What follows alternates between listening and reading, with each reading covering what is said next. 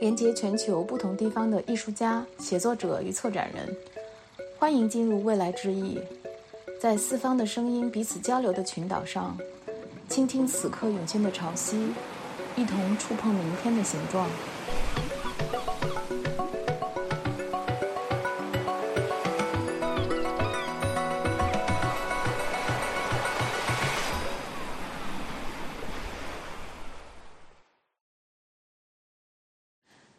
大家好，我是叶莹，我是未来之翼的主持人，也是艺术新闻中文版的主编。未来之翼已经进行到了第三期，前两期播出之后，我收到了不少不同的反应。从十一月开始的第一季未来之翼将延续到跨年，我邀请的每一组艺术家与策展人将构成一个遍布全球的新一代华人艺术创作的拼图。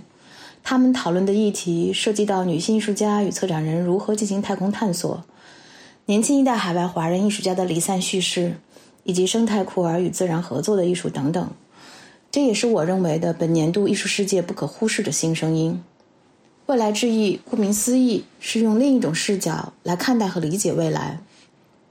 他们所讨论的不只是艺术创作本身，还有在不同的国家、不同的制度框架中，如何找到自己言说和表达的空间，如何超越个人的局限，与周围的世界乃至我们生存的地球重建新的联系。这些声音来自艺术创作者，也属于身处于剧烈变动的现实的每一个人。我相信。在更广阔的声场中，这些来自当代艺术核心地带的脉动将激起更广泛的回声和共鸣。在这一期播客中，我邀请了常驻纽约的策展人、写作者翁笑宇，以及艺术家曹淑仪，他们都参与到了由艺术新闻中文版出版、Chanel 特别支持的“因他之名”华人女性艺术特刊的共同创作。翁笑宇在特刊中撰写了文章《身份的多元交织》。离散、性别、历史经验与未来想象。在这期节目中，他们谈到了身为华人艺术工作者在美国所遇到的身份政治的困境。他们既不希望工具化自身的身份，也不想参与到艺术界的零和游戏。在此之外，他们还能找到怎样的表达空间和情感支持？当我问到艺术家在这样的环境中间如何能够出来的时候，两位对于带有个人成功主义色彩的词汇出来，都带有极大的质疑。他们希望编织像菌丝网络那样的相互支持。在真菌的世界里，被看见的往往是菌丝网络结出来的蘑菇，但真菌的 power 并不在朝生暮死的蘑菇，恰恰在地下蔓延的生生不息的菌丝网络。与新一代华人当代艺术家的境遇相比，韩国女性艺术家群落今年在海外的涌现。他们对于自身发展的坚持，以及深厚的支持系统不遗余力的推动，也许对我们理解艺术世界此消彼长的浪潮会有所帮助。上一代华人艺术家在海外个人成功的故事已经是过去时，同代人之间缔结的支持网络、艺术生态提供的系统性支持，才会推动新一代华人艺术家的涌现。这期节目讨论开始之前，我想先插播一个听众的反馈。在这一周，我收到了听众行的来信。三十出头的他询问该如何迈出进入艺术行业的第一步。行你好，我想这既是你个人的问题，也有不少年轻人会有同样的想法。如果你继续收听未来之翼，接下来我会请来到节目的艺术家和策展人来回答你的问题。好了。今天的开场白有点长，希望在这里你能更贴切的感受到未来之翼带来的艺术潮汐，能通过我建立与艺术世界的心理联系。回到这一期的节目，我们从翁笑宇和曹淑怡今年回国的经历开始谈起。我想问一下，就是最近，呃，笑宇，呃，你是好像已经最近一直在中国活跃，然后最近有一个长途的旅行。啊，还有舒怡现在是回到了纽约。你们最近都在准备一些什么样的艺术项目？去了一些什么样的地方？嗯，笑宇先来。嗯，谢谢叶莹，谢谢你邀请我们参加这个对谈的嗯节目。然后我最近，正如你所所说的，我其实是在国内待了一段时间。啊，我是九月底回到了上海，然后啊有一个计划。呃，一方面我是我自己私人方面对可能中国的一些嗯地域啊，还有文化呀，想回来趁疫情之后有机会也可以看一看。然后另一块方面是，呃，我还是继续在为一个呃基金会叫做卡蒂斯特基金会，嗯，然后我还其实是继续帮他们做一个顾问的这样一个角色。所以这一次也是在疫情三年之后，啊，和基金会的一些同事过来一起重新。和中国的艺术圈、艺术界、艺术家，然后机构，嗯，等于说重新建立这样一个联系。所以，呃，这段时间就会在各个城市跑一跑，然后有的新开的美术馆和机构也会去看一下。然后，嗯，这一段行程结束以后，我十一月份会去新加坡，在一个叫 STPI 的机构啊，给韩国艺术家啊李布做一个个展。那个 STPI 是一个注重关于啊印刷和呃 print，就是丝网印刷这样一个啊有传统的机构。然后他们每一每年都会邀请几位艺术家来运用他的这个 workshop，他的工作室啊，还有包括他的设施来做关于印刷的作品。然后在那个新加坡之后，我会啊有有有十天左右的时间去罗马尼亚。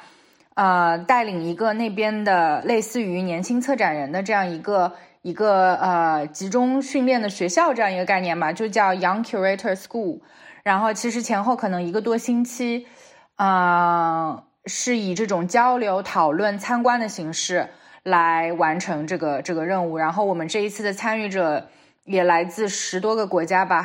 舒怡，你在中国待了好长时间，今年哈，然后现在回到纽约了。嗯，最近都在做些什么？嗯，我是今年夏天回了一趟国，因为是七年来第一次回去嘛，所以感觉挺新鲜的，待的时间也比较长，大概有快三个月了。我是先回上海，然后落地了我在蜂巢生成空间的一个个展，然后去了香港去呃做这个在 Parasites 的双人展。之后又去了一趟北京和北戴河，因为分别在阿那亚艺术中心和现代汽车文化中心有两件伪证的创作，所以去聊了一下呃这个创作的事情。然后就去了广西和贵州一趟，做了一个实地考察，来收集创作的素材。完了以后就去景德镇待了一个多月，进行这个创作。期间也去了一趟云南，为之后的一个公共艺术项目做勘场。嗯，然后基本上这就是在国内的行程，就是还蛮赶的。回到纽约之后，现在主要是一方面是忙着教学，还有就是准备明年春天在香港和另外一个可能是在巴黎的两个展览。另外就是夏天会在魁北克的国家当代雕塑双年展有一个个展。嗯，可能春天会在魁北克做一个驻地，所以现在在跟那个双年展的策展团队在沟通这个事情。可能会跟当地的地质和地质学家有些合作，所以这个是最近比较期待的一个事情。呃，我想把问题放回到中国先，嗯，因为你们也是疫情差不多，因为疫情的原因嘛，就是差不多好几年都没有回国，然后再回来的这段时间里头，也有一些在中国的艺术项目在进展。就是先从舒怡开始问，因为你在这次在国内待的时间比较久，而也。在蜂巢做了你在国内的第一个，算是第一个空间的个展啊。我想呃问你一下，你对国内目前的呃艺术环境有些什么样的感受？呃，对我来说，因为我没有参照系，我在离开中国之前，我不是做艺术的，所以我相当于这次回去是第一次以一个艺术家的身份在国内活动。所以我可能没有一个跟之前的比较的这样的一个参照，嗯，那如果是在跟美国做个对比的话，我感觉明显的，嗯，在国内工作和在美国工作，感觉就是像在地球和月球这样的一个重力差。我觉得在国内，完全这是我第一次感受到这种失重的状态，是一个你完全没有身份问题、没有身份意识的这样的一个失重的状态，就是这是我第一次。感觉到哦，我不是一个亚裔，我不是一个嗯中国艺术家，我就是一个艺术家。然后这一种不需要时时刻刻就是如此的自我意识到自己是谁，或者是证明自己是谁的这个感觉是非常新鲜的。嗯，然后另外就是他的整个嗯工作方法呀，然后他的问题意识都特别的不一样。比如说在美国的话，我尤其是我自己的领域跟生态理论相关的这样的一个创作和思考，嗯，他的很多的问题意识跟他的那个敏感度跟在国内就是差异还挺大的。虽然说大家可能都在聊这项一相相关的问题，在援引同样的这样的一个嗯理论。但可能大家关注的点跟大家的理解都挺不一样，嗯，然后我在国内跟其他的策展人朋友聊天，我感觉到他们的工作方法让我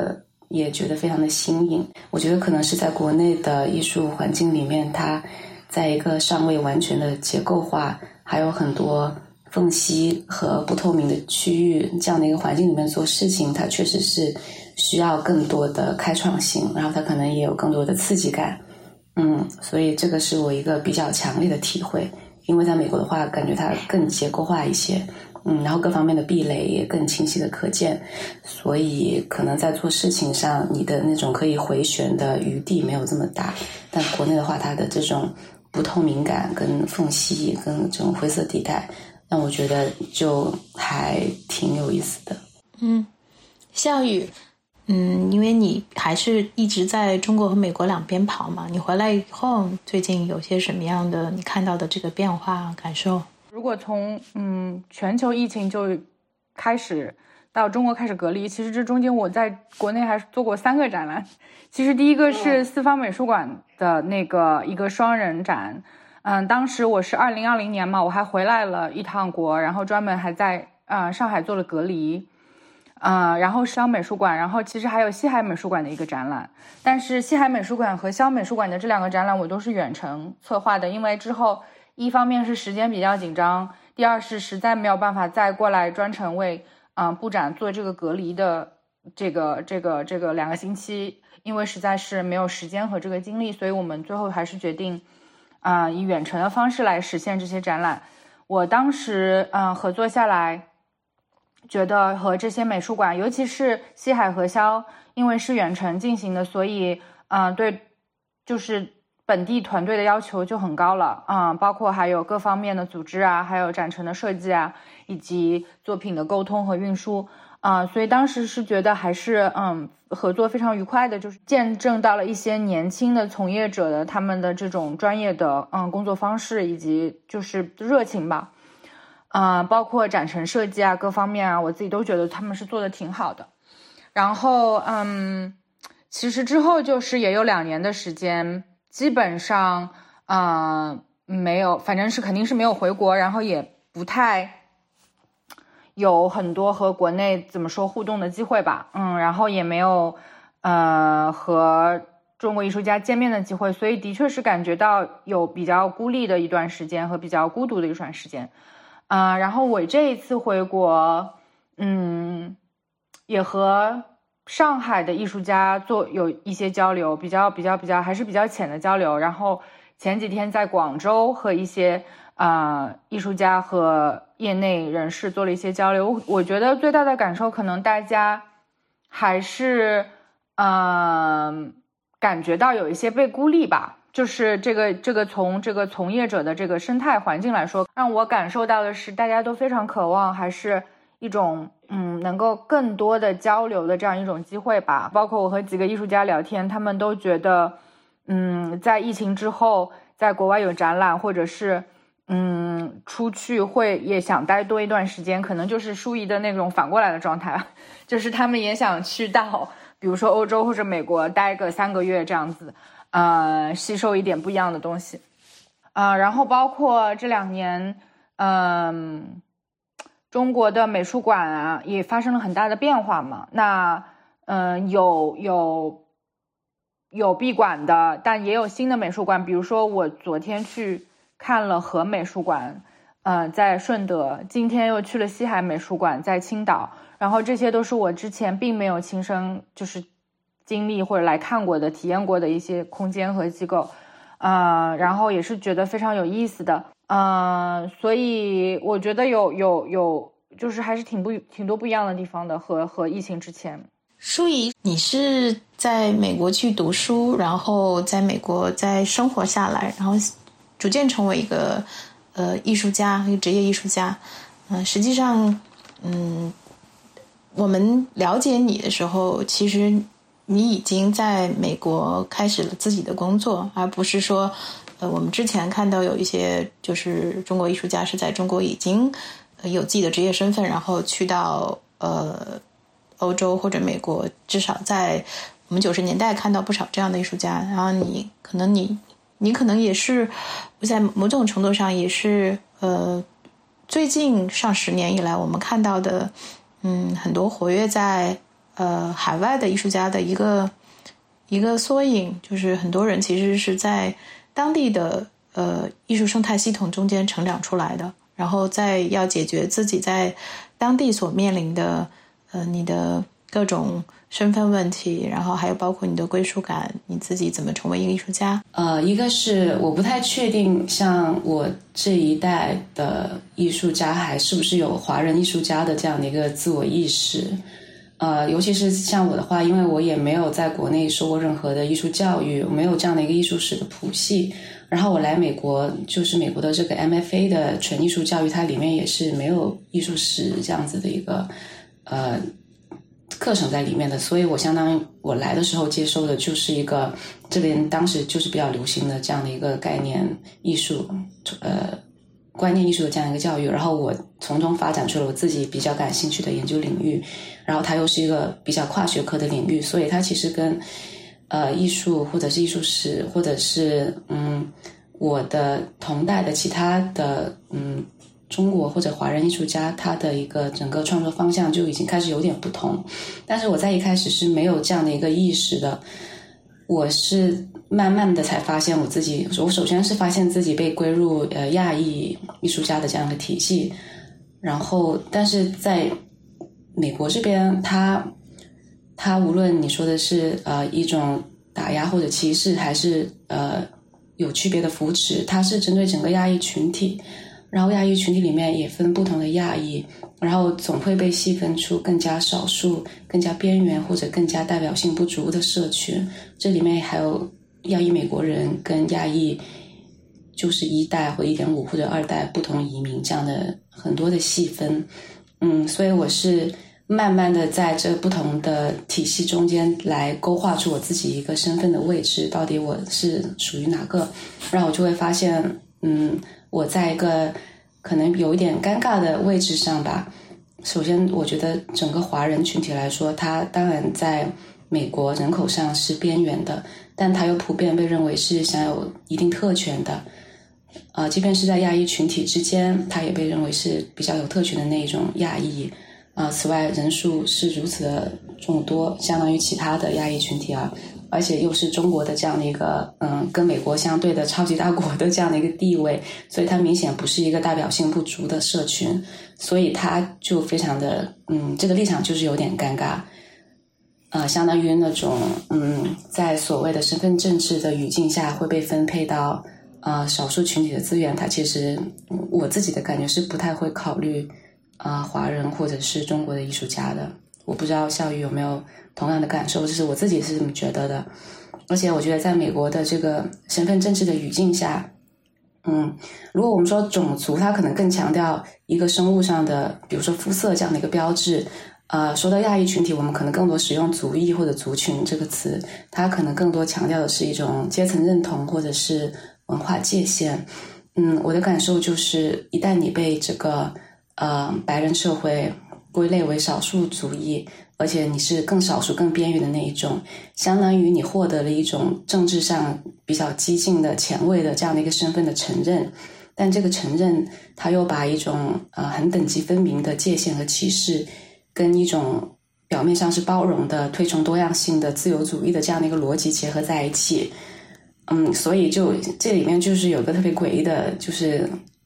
这样的一个嗯地方，就是它。美国这么一个建立在一个抽象的原则上的多民族主义国家，它要求一方面要求所有来了的人都觉得我是美国人，我要像一个美国人一样跟所有人都平等，我拥护这种自由、进步和多元性。另外一方面，你又被要求表演自己的族裔的特色，你的这个含有的族裔特点跟你的创伤跟你的这个受害者叙事来获得资源。嗯，所以我感觉华人艺术家的一个尴尬的地方，就是一方面你没有办法跟白人在真正重要的资源上竞争，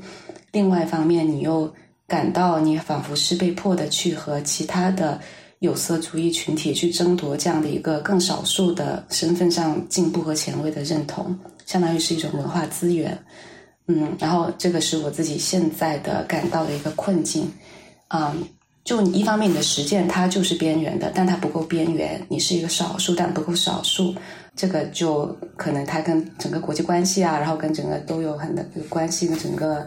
全球的政治气候都有关系。你要做自己。你就永远在这个体系的外部徘徊，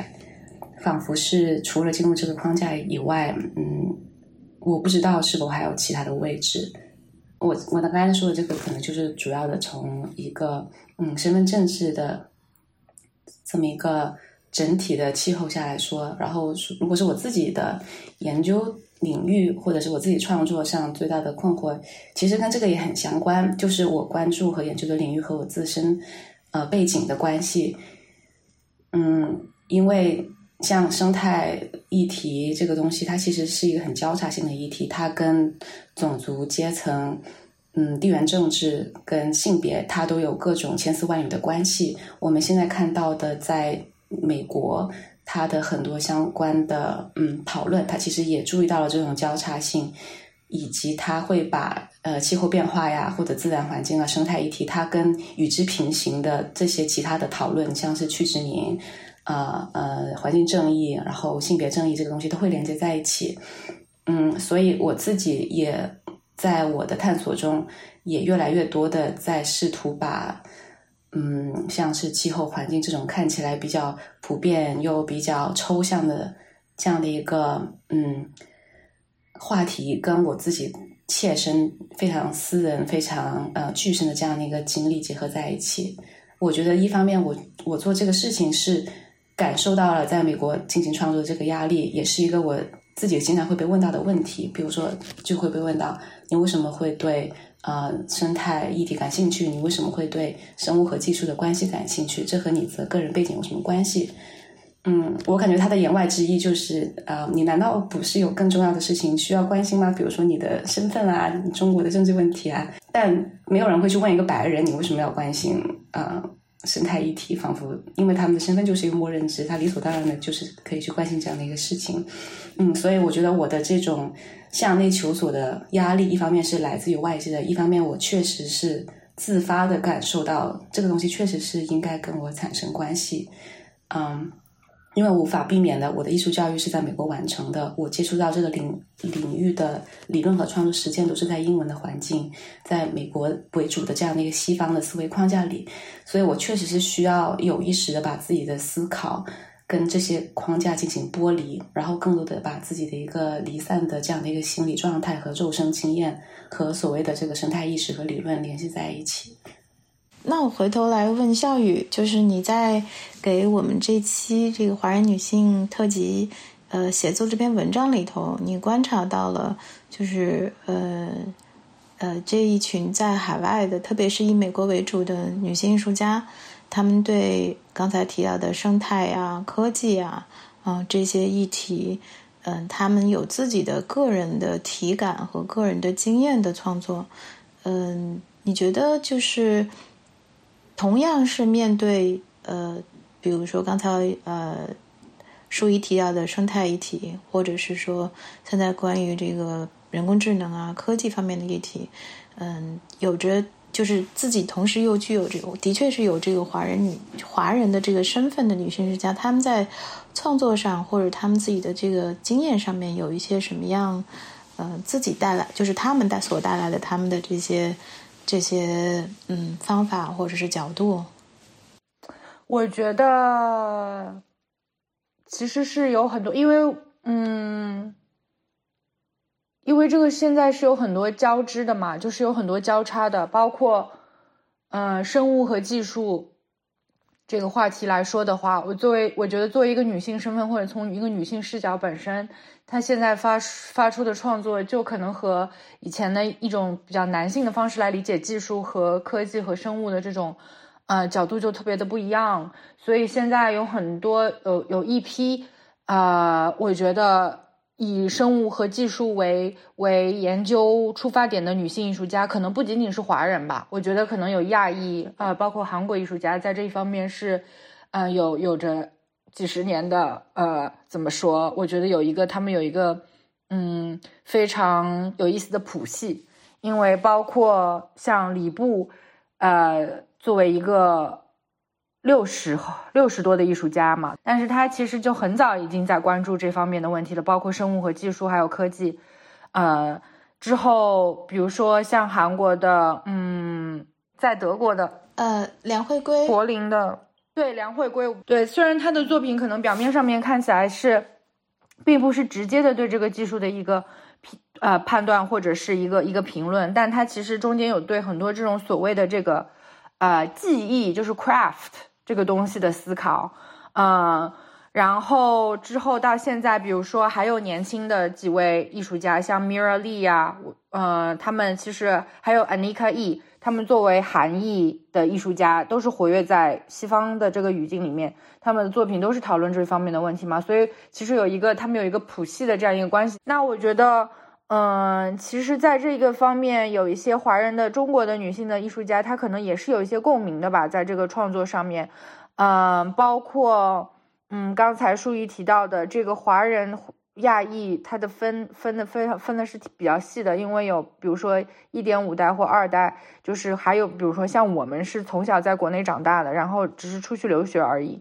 然后还有就是，嗯，从小就生活在、成长在美国的这个环境里面的。或者欧洲这个环境里面的，其实我们的思考还是会有一些不一样的地方。那作为，嗯，像我们比如说举例子，几个比较活跃的对这个话题比较感兴趣的一些策展人或者艺术家，还有包括刘星啊，还有龙心如啊，那我们可能都是嗯本身在国内接受的教育，嗯，那关注的东西还是会有一些潜移默化的一个对中国的这个技术历史。环境以及包括中国的这些大数据啊，或者是生态啊、生物的这些变化是有感兴趣的。我觉得，因为舒一之前不是学艺术的嘛，所以他，嗯，但是你的创作是非常的这个学科交叉多元的，所以肯定也会有引入到一些非艺术教育这种传统之外的一种思维方式和创作的方式。嗯，因为之前呃，舒一在上海做展览的时候。呃，我发现你有一系列的这个雕塑作品，然后，呃，你还给了他们一些特殊的命名。然后当时你提到，就是在这个创作过程中间，你希望创造一个跟你的呃跟你的状态有一个呃映射关系的一个呃创造物。这个问题其实纠缠了我挺久了。我在刚开始接触到这个领域的时候，我当时呃自己，我当时就是我的 reference 或者是我会我会看的，也当然也是亚裔女性艺术家在这个领域的探索。就比如说刚才笑宇提到的安妮可伊，我毕业之后也在安妮可伊呃安妮可伊的工作室，就作为她的助助助理工作了两年左右。嗯，然后我其实是一直有意识的在寻找这个他嗯创作的媒介跟你表达的方式跟你的身份之间的关系，但它肯定不是一个很显性的你要写在那个艺术家陈述里的东西。我觉得你的视角、你的观察的嗯角度跟你的处理东西的很细微的方式，已经体现了你的嗯这就是你做的东西。所以在一开始，可能我创作的呃。嗯，媒介和视觉表达看起来，他还是一个你看不出来这背后是一个什么样的人。他可能他的整个美学跟他的呈现形式，还是一个比较呃流行的，在这个领域里面的一看就是那种比较嗯 polished，呃，就是完成度上说比较的嗯光整平滑的这样一个一看就是跟生物、跟技术有关的这样的一个作品，但是我在后来就是慢慢的有意识的去摒弃这样的一个比较普遍的，大家一看就会认可是一个哦当代艺术处理生物和技术关系的这样的一个表现方式，反而转向了更多的呃呃更有更多的 craft 和个人手工质感的呃像是嗯陶瓷和雕塑。以及我觉得这个材料里面它隐含的跟时间相关的思考，跟它的呃距离的地理位置跟气候之间的关系都很吻合我的嗯研究脉络。然后还有我在处理这些物质，因为我每次有很多的创作都是在地采集材料的，这样子的话，我自己个人可以跟当地的环境，跟我想要讲的这些事情发生一个具身的关系。因为生态议题、生态理论这个东西。尤其是在前几年，我刚接触这个领域的时候，它就是感觉是一个特别白的这样的一个话题。这个东西本身就很荒谬，就像是白人男性，他首先发现了、发明了人类世，用自己的形象来代表全人类，然后他又突然发现，原来人和自然不是截然两分的这么一个惊世的真理，然后又把它概念化，成为一个全球的理论潮流，还美其名曰本体论的转向。但这明明是他们先抹杀了除了西方文明以外的其他的本体论，所以就是就像西方学术界突然发现了新物质主义，仿佛这是一个多么新的想法一样。很多这些新的名词都是对一些被抹杀和遗忘的世界观和知识的挪用。所以我在这几年。啊，阅读了很多有色族裔、原住民、女性和酷儿年轻学者的写作，他们都其实帮助我认识到很多这些认识论的暴力，所以我自己也在有意识的编织这样一种基于个体经验的知识论和宇宙观，并且试图探索这种转译和沟通的可能。嗯，因为像我的作品，它涉及到一个很广阔的尺度，像是物种生命和行星生命的共同演化呀，各种时间尺度的纠缠交错，它距离人类的经验已经太遥远了。那在这样一个广阔的时空尺度，我要怎么样去代入自己或者抽离自己？嗯，怎么处理这种亲密感、具身感和不同生命尺度之间的距离的张力？然后这样一种跨越性又怎么样能够关联到我自己的身份情境带来的困惑？嗯，怎么样去构建一个有效的语境来和实现沟通？怎么样令我自己的社群、我自己的 community 能够共情？以及我自己的社群到底在哪里？就是这一系列很复杂的问题，就是他们是相互交织的。一方面跟嗯整个在这个领域的全球性的这样的一个。呃，理论思潮的转向，我说的这个转向指的是大家更多的会去关注到，像是有色人种、原住民或者是女性，嗯，非二元性别这样的一个学者，他的思考和写作，呃，一方面是顺应着这样的一个嗯潮流，另外一方面也是跟我自己对我身份情境的进一步深入的探索交织在一起的。嗯，所以我希望我的这些思考跟我的媒介跟我处理。材料的方式，跟我讲述故事的一个视角，嗯，都可以有这个结合在一起。这是我最近最近在探索的方向，但我觉得他，我我只是刚刚才开始理清我到底要问的问题是什么，所以我觉得还有很长的路要走。对你刚才一连串问了好多问题，嗯，我的社群在哪里？我和我和谁能产生共情？嗯。啊，这些问题可能，他不是现在能回答，可能也许是一个人一生的问题哈。嗯，刚才笑宇提到，就是这个，因为在亚洲，呃呃，亚裔，嗯来说的话，就是我们也的确看到，就是呃，这十年以来，韩国女性艺术家，呃，不管是在欧洲和美国，就是你刚才也提到了一个词叫谱系，嗯，提到我们熟悉的。嗯，吕布啊，梁惠归啊，包括现在安妮卡伊，就是说，你认为这个谱系，呃，是怎么形成的？是个什么样的谱系？然后他们在他们的亚洲身份中间，能够吸取一些什么样的营养或者经验，能够跟他们的创作，嗯，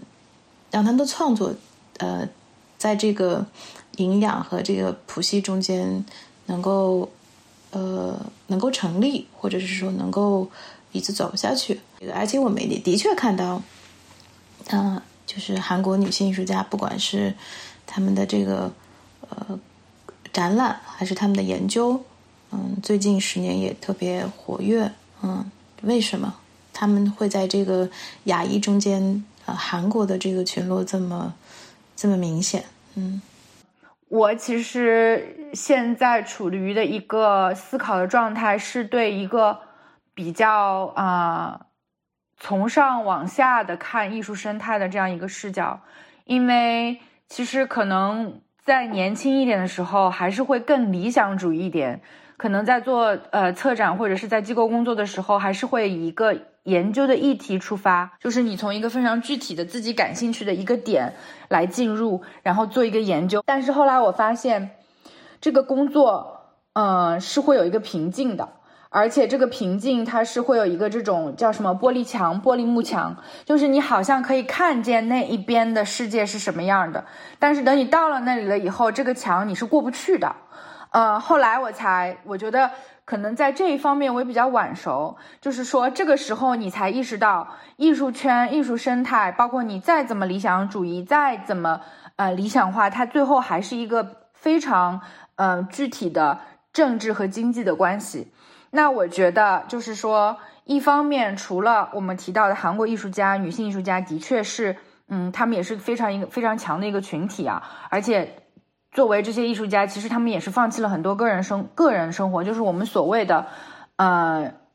怎么说私人生活吧，就是包括婚姻啊、家庭啊，或者是，呃，因为你去看他们清一色都是没有没有结婚、没有小孩，就是在这一方面，呃，是把时间和精力完全的用到了工作上，这是一方面。其次，我觉得，呃，艺术生态当中。缺了一环都是不行的，就是你有好的艺术家，没有人支持，啊，是不行的。然后你只有金钱却没有好的艺术家也是不行的。你有了藏家有了支持，就但却没有好的机构或者是研究也是不行的。我想回到刚才舒怡说的那个亚亚裔和华裔比较尴尬的在美国的这个尴尬的境遇，呃，一方面的确是因为，呃。我认为华人艺术家在当地并没有支，并没有得到任何华人呃的支持，呃，或者说是，嗯，包括呃，怎么说，在赞助人啊，或者是在藏家呀这方面，我说的是华人啊，就是不是在中国大陆内部，而是在美国。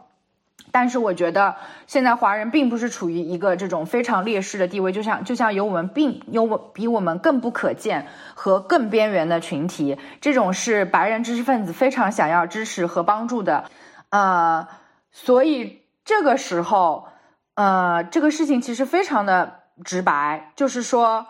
谁来支持华人艺术家的创作啊？那么我认为。白人艺术家，他支持了两部分人，一个是和他肤色相同、价值观相同、成长经历相同、呃美学经历相同的艺术家；另一部分就是我们刚才提到的，他以这个人文主义的人道主义这个价值观出发的，来支持所谓的全球南方以及少数族裔的这些艺术家。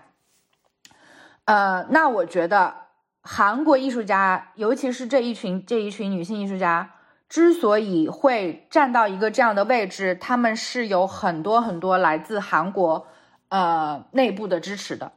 呃，包括尤其是现在关于技术和科技这一方面，韩国的大财团是提供了非常多的钱，在世界各地布网，包括我们非常了解的现代汽车给泰特那个。呃，他的 Turban Hall 的那个 Turban Hall 的那个支持，那 Anika E 的那个项目就是完全由他们支持的。那 Guggenheim 在今年，古根海姆美术馆今年在和 Hugo Boss 呃结束了他们的合作以后，现在是变成了和韩国 LG 呃 LG 公司的合作，然后也是一个艺术与技术的艺术与科技的这样一个 initiative 新的 initiative，那也是韩国的财团来赞助的。那么，嗯。至于说，就是说这个复杂的这种艺术圈的政治关系和这个利益和金钱之间的关系，我觉得这也是一个比较现实的问题。那呃，韩国艺术家在近两年的确是有得到了各方面的支持，包括活跃在欧美，嗯，这个文化界的这些财团的文化部门的这个这个这个呃主持人等等等等，他们都是会因为这些财团嘛，就像比如说像瑞士的 UBS 也好，或者是那种大的银行，它都会有一个文化部门，就是发展文化，这对他们自己的品牌营销也非常有帮助。那么这个文化部门的这个主管，嗯，我经常看到他们也是活跃在各个领域吧，就是可能会去接触艺术家呀，然后和美术馆进行交流呀。然后也是发起这个活动啊，或者是资资助艺术家的创作呀，等等。所以我觉得这一系列，呃，目前我认为华人群体是非常落后的，在这一方面的工作还是做的很落后的。嗯，为什么会是这个情况呢？因为实际上，比如说在美国也有百人会啊，华人的百人会，然后我们也看到。呃，大都会啊，旧金山亚洲艺术博物馆呢，其实他们也会有一些呃华人背景的赞助人，但是为什么就是没有形成这样的一个支持网络？嗯，因为我觉得是可能当代艺术并并不是他们的首要的感兴趣的点。嗯，包括你提到大都会和亚洲艺术博物馆。其实这个，我觉得华人的这个艺术赞助是也是有深厚的历史的，就是它这个历史是非常复杂的，呃，包括对佛教艺术的支持，包括对中国传统文化支持，包括对文化遗产的支持，所以可能我觉得他们的重点其实还是在这些东西上面，因为可能我觉得对一些艺术赞助人，尤其是华裔的艺术赞助人，他认为真正有价值的东西，实际上是在这些传统文化里面，那。呃，我们还并没有看到，呃，就是能够这样大力支持当代艺术的，呃，呃，呃，赞助人。那包括之前华，呃，支持我在古根海姆的中国当代艺术计划的那个何鸿一家族基金，其实他们的，呃，真正的，我觉得就是兴趣点也可能并不是真正是在当代艺术这一块儿，嗯，可能你也比较了解，他们其实最大的。嗯，支持是佛教艺术嘛，包括佛教艺术的教育和传播等等，在嗯各大院校以及美术馆也有做很多的贡献。当然，当然了，我们我们也不能忘了，就是有像 A Cemetery，呃和杜岩这样的年轻一点的呃赞助人在在在欧洲或者做的一些工作等等等等。另外，那就比较敏感的，跟国家大的环境和政策也有关系吧，就是。我觉得这些都是互相牵扯在一起的，这个是不能就是分开孤立的来看这个问题的。包括，嗯，对，包括在国外的这个环境里面，如何来支持华人的艺术家，如何来参与到这个美术馆的工作。还有就是，我觉得非常现实的一点就是，嗯，在这方面的确我们还是少数族裔。比如说，你在一个大的美术馆的一个董事会上。其实董事会是一个，嗯，权力的中心嘛，就是一个集权、很集权的体现出来的一个地方。那，嗯，无论是，嗯，华裔也好，还是其他族裔也好，它还是占着非常小的比例的，就是极少数的比例的。就是这个里面是许多许多微妙的权力斗争和这个历史遗留问题的一个呈现吧。然后，其实如果真的要梳理下来的话，我觉得是一个非常繁复的一个过程。刚才你提到了这个是历史遗留问题，然后也是一个权力结构的问题，然后这些问题可能在，嗯，它在不同的呃历史阶段或者不同的时间点上，可能它发生的作用的这个群体不一样，但是它内部的结构其实很难撼动的。嗯，呃。我想问舒乙，就是刚才我们提到了现在的一个普遍的环境，那你算是呃，在美国成为一个呃职业的艺术家的，但是呢，你成为艺术家的这个呃时间和时间段，看起来呢是的确是说比起嗯九十年代，嗯那个时候就是我们会看到嗯中国的艺术家。到美国，他刚好遇到了一个窗口期，嗯，他们有就是这个，不管是机构也好，包括研究也好，嗯，他开始想了解这片大陆，然后想跟这个新兴的一个经济体和新兴的一个，嗯，算是一个要进入一个开放的市场的国家发生关系，所以那个时候明很明显，我们会看到。艺术家在整个系统中间是更受关注的，有华人背景的中国背景的艺术家。那你现在嗯，刚好在这么一个时间段里头，嗯，不是一个特别整体来说不是一个特别开放和友好的状态。作为一个个人，作为一个个体艺术家，在这样的一个大环境中间，你觉得呃，你自己嗯，怎么能够？我们经常会用一个词叫“出来”，艺术家怎么能够出来？你怎么看待就是艺术家在这个环境中间能不能出来？还有一个是这种我们之前所认为的这种出来对你重要吗？这个问题也是一个我想了挺久的问题。呃，一方面我觉得这个所谓的壁垒和障碍不是一个我个人的壁垒，它是一个。呃，更加结构性的，也是历史性的，所以只能说我赶上了这么一个时候。我觉得也没有什么可抱怨的，因为我觉确实是我的内心确实是觉得有更需要被支持和更需要被听见的声音。嗯，然后你刚才问到“出来”这个词，我其实一直对“出来”这个词有很微妙的感觉。我不知道大家说“出来”的时候，他们的意思是什么。啊，它是指这个艺术家被更多人看见和认可吗？然后，那这个认可是在什么样的一个语境之下？就如果回到我们刚才聊的那个亚裔艺术家的语境，那这个一个华人艺术家或者亚裔艺术家在嗯美国出来，是指你所属的你的那个小小的类别里的代表人物被选拔出来了吗？还是说，更多的人出来会创造更多的空间和机会？那到底这个出来我们要怎么理解？然后，如果是一个更宽泛，不仅仅局限在美国和亚艺术家的语境下，那么这样的一个认可，它是它跟艺术家本人的成长周期和创作状态是不是匹配的？那嗯，所谓的出来是代表这个艺术家他从此能够更加体面和稳定的生活和创作，还是它只是意意味着这个艺术家他？拥有了被更庞大体系剥削的剩余价值，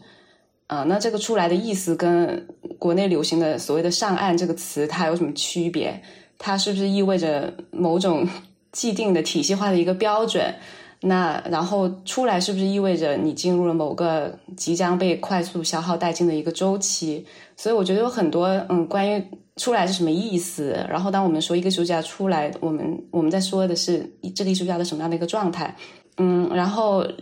嗯，我同时也觉得艺术家他自身成长的周期，他创作状态成熟的需要的时间，跟市场逻辑和这种成功学逻辑之下的出来，可能会有一些偏差吧。嗯，尤其是我自己，我嗯，为很多艺术家工作过，也为所谓的大艺术家。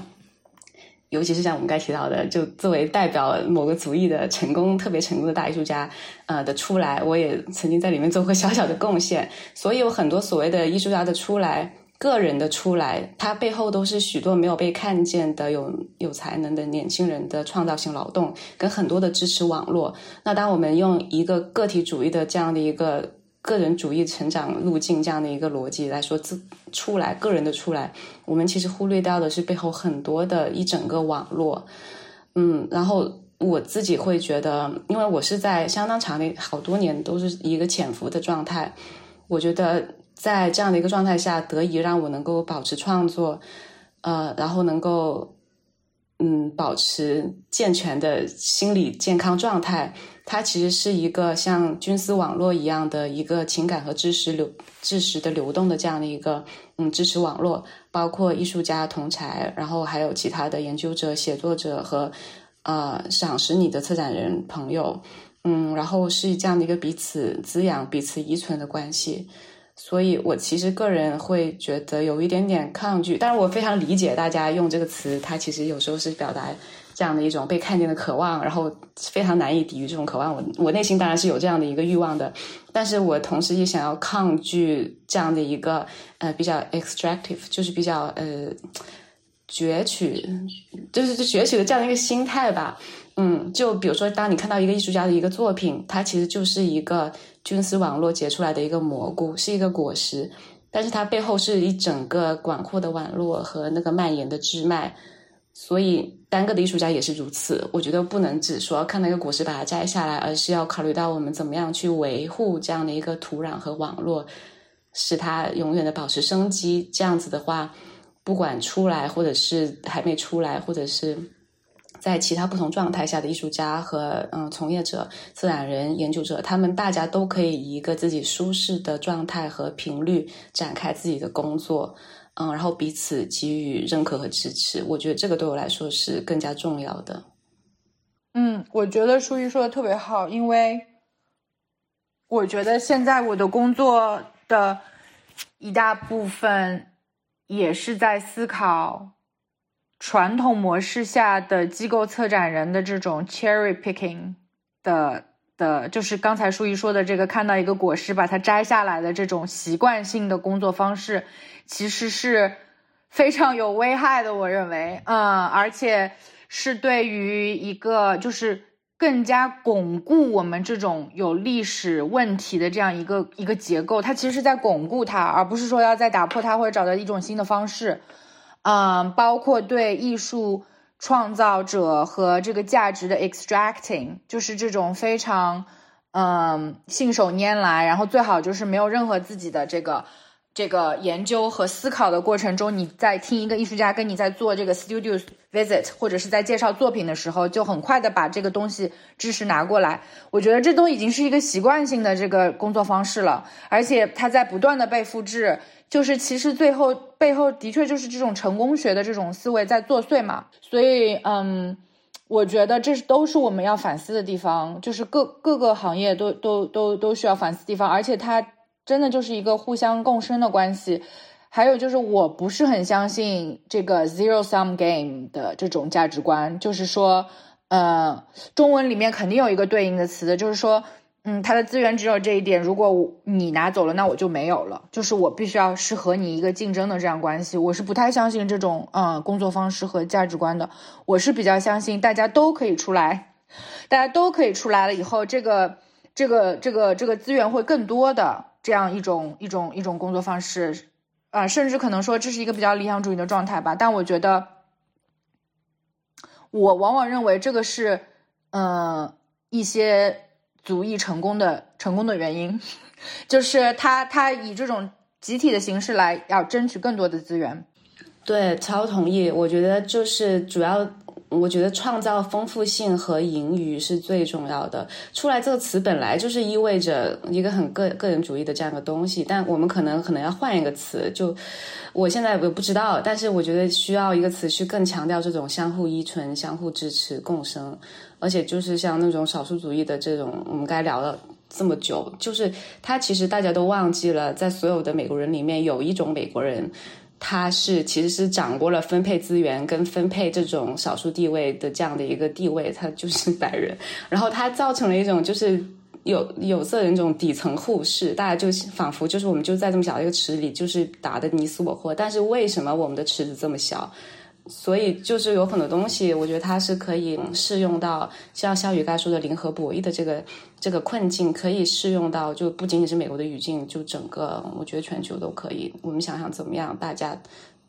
创造这种盈余的空间。嗯，那我想具体问到你们，因为你们都在纽约呃生活和工作，你们觉得现在呃在你们生活的周遭，你们能够形成这样的 collective？然后包括你们能看到这样的菌丝网络吗？我觉得还是有吧，小范围里面的，嗯，有，嗯，我觉得我的话，感觉和还是受到很多艺术家的支持，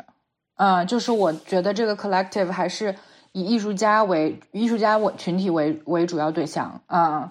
包括这个各个文化背景和嗯生活在纽约的这个艺术家的群体。我觉得这个是我比较嗯比较珍惜的一一一些，就是这种嗯关系网络吧，或者是互相支持的这样一个一个网网络。但是我觉得跨阶级的网络和跨阶级的这种互动还并没有，我觉得并没有嗯非常多，还是有一些比较难逾越的鸿沟的。我而且这种阶级可能它不光是就是说。嗯，资源上的东西，还有包括一种知识层面啊，或者认知啊，或者是知，就是这些美学啊上面的一种一种无法跨越的东西，包括嗯，比如说，甚至是对艺术的理解吧。就是说，呃，什么是艺术？这个最最最最最根本的问题，可能在这上面也是有一些比较难跨越的一些鸿沟。那你会怎么支持你支持支持你的这个网络呢？我觉得，嗯，总体而言，我是一个比较慷慨的，就是在知识生产和这个知识分享上面非常慷慨的一个人。那我觉得这是我可以做的做的，嗯，比较重要的一件事情，就是在这个上面。呃，做一个分享，然后包括作为策展人的一个角色，其实我觉得还有一个就是在不同的人之间建立关系和建立联系嘛，那就是在嗯，把可能我自己认为互相工作会有互互补或者互助的这样的群体，把他们介绍到一起，这个是也是我作为一个工作比较重要的一个地方。我觉得我对一些，比如说我们华人的一个一个女性艺术家这个群体，如果要做出一些什么帮助的话。我可能会以这种比较嗯低调和和比较实质性的方式来进行呃支持，而不是说我要策划一个展览，然后这个展览要叫华人女性艺术家。然后再，然后用一种这个非常呃嗯市场化的方式来把他们营销出来或者推销出来，我觉得这不是我想做的方式。我想做的方式可能会做一个很有意思的展览，然后这个展览它是本身就是一个有意思的主题，然后这个主题本身也是跟我们一些相关的讨论紧紧相关的，非常紧密相关的。但这中间可能我说选了十个艺术家，然后有八个都是华人女生华华人艺术家，我觉得我会以这种方式来来来呈现。呃，然后来来让这个艺术家被看见，而不是就是说反过来的，因为我觉得我现在并不是在，我并不是在一个，我并不是在一个机构里，呃，但是我觉得还有还有另外一个方面，我我还是嗯很想回到这个实践当中的，就是说可以和我的同龄人，或者是和我的一个呃怎么说，我的同事们，在一个非常。呃，真正在实践，就是身体和大脑在共同工作中互补的这样一个实践的过程中来做这些事情。因为其实我之前在机构里面总是感觉和现实和实践是有一定的距离的，就是你好像还是在被一个架空的状态，呃，在做一种非常理论性的梳，就是梳理。我其实自己并不是很喜欢这样一种状态。嗯，我觉得对。我来说的话，因为我不像笑宇，他可能就是在工作中会接触到更多不同的人，然后他可能会有一个，嗯，作为一个连接者的这样的一个身份。我觉得我自己作为一个个人艺术家的话，嗯，我自己维系网络的方式，啊，一方面是通过不同形式的合作，嗯，就像我自己在前几年也就是实践过做 collective，嗯，然后就探索一些生态科学、技术、艺术的这样一个交叉领域。但是我当时对那个合作方式的反思，因为一方面它是在那个 New Museum 的 New Ink 这项目框架里，所以它相当于一个孵化器，所以它其实是一个非常结果导向、产出导向的，呃，有明确生产线的这样的一个合作模式。所以，嗯，到了最后，可能就是我们都感觉到这个消耗有点过大，而且就就这整个合作对我来说，是我学习到了非常多的东西。但是，嗯，因为相较于个人创作。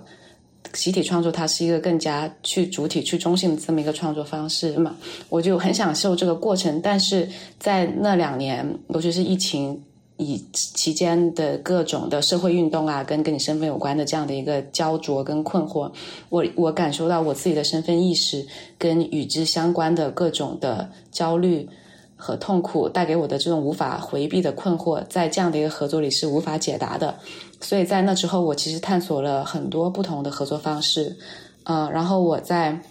我跟身处伦敦和身处柏林的女性艺术研究者朋友，我们会有这样一个呃知识交换和情感支持的线上社群，比如说。呃，我跟在伦敦的李航，他也是呃一名研究者。我们是已经长达两三年，我们相当于每个月都会就是视频见面，一起读书，然后一起嗯写作。我们会就像我跟在呃柏林的 Penny，他我会我们就是以通信的方式来记录自己的想法什么的。然后在纽约，我也会有这样的一些嗯线下读书，就是跟我的一些艺术家朋友，我们会探讨一些我们。彼此都很困惑的问题，就比如说像刚才讲到的，我们如何在这样的一个环境下拒绝表演自己的足艺，拒绝去工具化自己的认同，就是 instrumentalize 你的 identity，或者是工具化艺术来达到获取资源的目的。啊，我们怎么样来集体的探索一种真诚的抵抗的方式和展示团结的这样的一个姿态？就是有很多，比如说我在美国的话，我是会在嗯跟这边的女性艺术家朋友讨论这方面的问题。然后当我是在跟嗯其他国家的不同的研究者和从业者讨论的时候，它其实帮助我跳出美国的这样的一个很有局限性的一个语境。嗯，然后在这里面，它其实不仅仅是一个知识和资源的流动，我觉得更大的程度上是一种情感的陪伴。因为创作真的是很孤独、很痛苦的一个事情，但是我觉得，我觉得女性之间这种很天然的彼此关怀跟彼此照顾，它其实带给了我很多的滋养和力量。嗯，像刚才夏雨提到的，呃，asymmetry。也是我和李航，因为李航也之前是 Asymmetry 的 Fellow 嘛，所以我和李航还有另外一名他们现在的 Fellow 玉航，我们十二月会在 Asymmetry 做一个嗯，也是他们的那个 Open Library 的项目，一个长达两周的，嗯，也是一个一起读书，然后一起一起分享这样的一个啊小项目吧。我们还会做一本小书，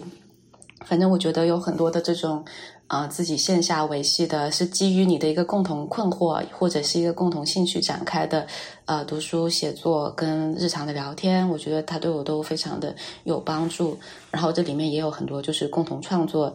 呃，我觉得合作这个东西，嗯，对我来说是每一次的合作跟不同人的合作，它都非常的独特。它是一个，嗯，它是一次共生体验跟自我边界的。探索是一个反复探索的过程，嗯，你会探索感受到其中的这种，嗯，无与伦比的一种亲密感，跟它可能随之带来的一些伤害或者是背叛感，嗯，所以就是，嗯，像合作的伦理啊、共识啊和时间尺度这些东西，都是在这些一次一次的交流跟互相陪伴之中产生出来的相关的问题，嗯，我觉得能够想清楚如何互相支持、如何合作、如何。嗯，以相互依存的这样的方式彼此陪伴，嗯，走得更远，是所有从业者都需要去花时间来慢慢想清楚的一个问题。我们刚才谈了很多中国怎么样，美国怎么样，就相当于这也是世界上的重要的两极。刚才听你们聊到最近的工作经验，那不管笑宇要去罗马尼亚做工作坊，还是明年舒怡要在魁北克有自己的展览项目，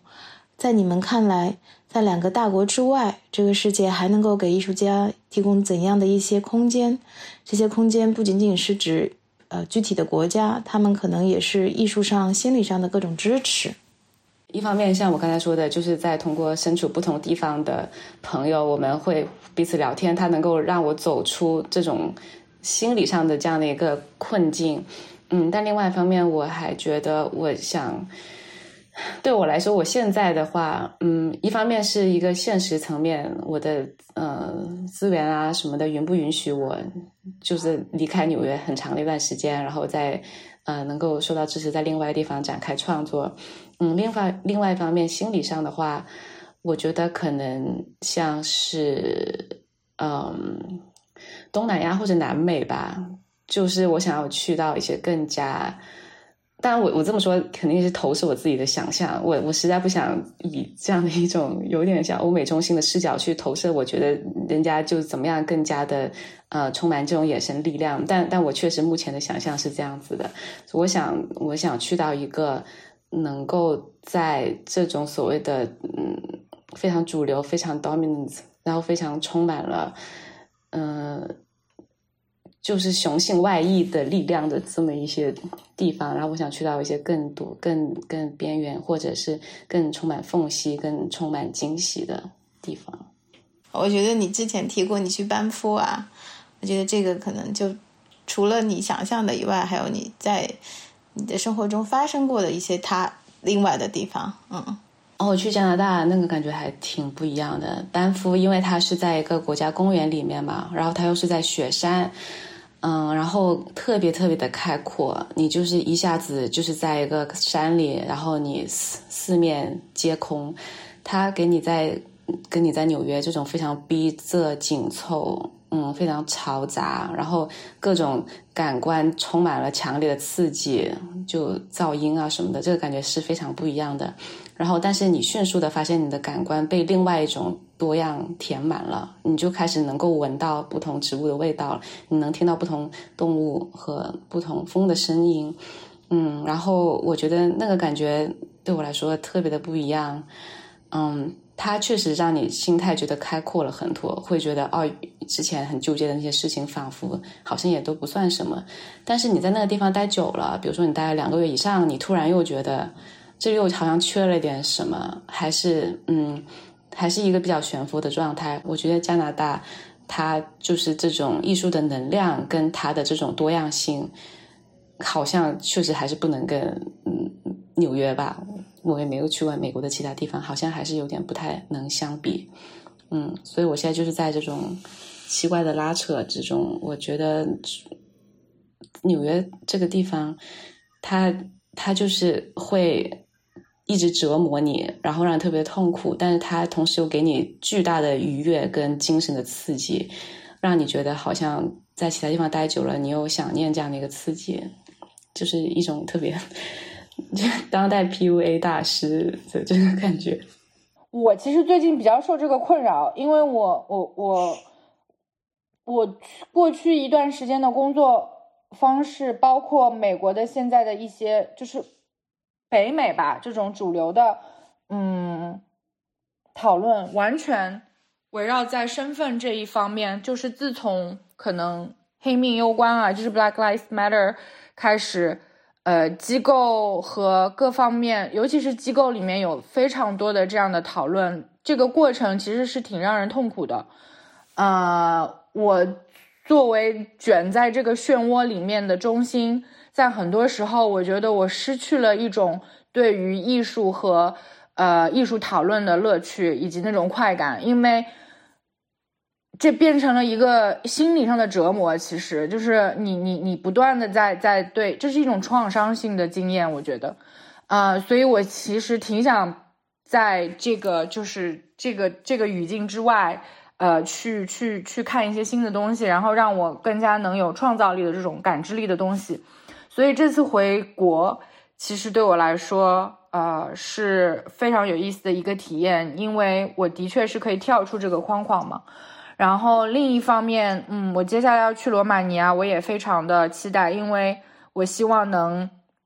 把我的重心以及一些兴趣点就调整到，呃，重新可以有这个热情来发掘一些比较有意思的东西上面，而不是很简单的又一直用这种所谓的性别身份、种族的这种政种族政治的这种一种有色玻璃在看所有的事情。在呃，我们这期的讨论的最后，嗯，我常常会问一个问题。就是，嗯，处在现在这个时间点上，嗯，你们会对未来有什么样的预期？然后你们觉得哪些因素在影响着未来的形状？嗯，好，我觉得，我觉得现在大家像这种不确定性已经成为一个烂大街的流行词，大家现在说什么都习惯说拥抱不确定性，啊，不可预测。但它确实是，我觉得这两年对我的这个。最大的一个影响吧，我现在真的就是舒适于，嗯，对未来的不确定性有了更大的预期，所以，但但我希望，老实说，我希望未来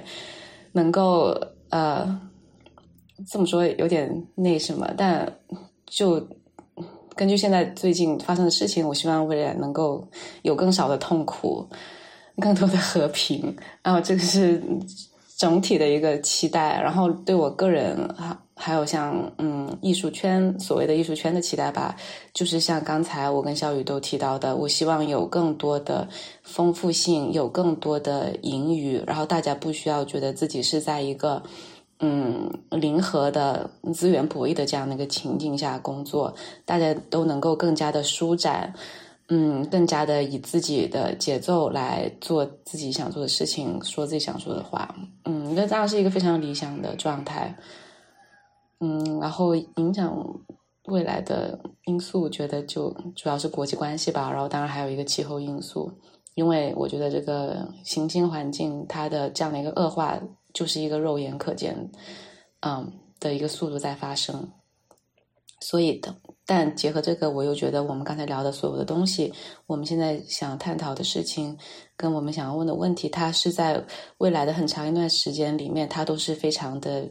Relevance 就是它非常的呃相关，而且是必要的。所以这又让我觉得我自己对我自己的创作跟我之之后想要探索的东西又有了很强的信心。我觉得总体大环境比较悲观吧，反正我认为国际形势、国际关系并不是特别的好，嗯，这可能还得持续一段时间，就是长短不好说，因为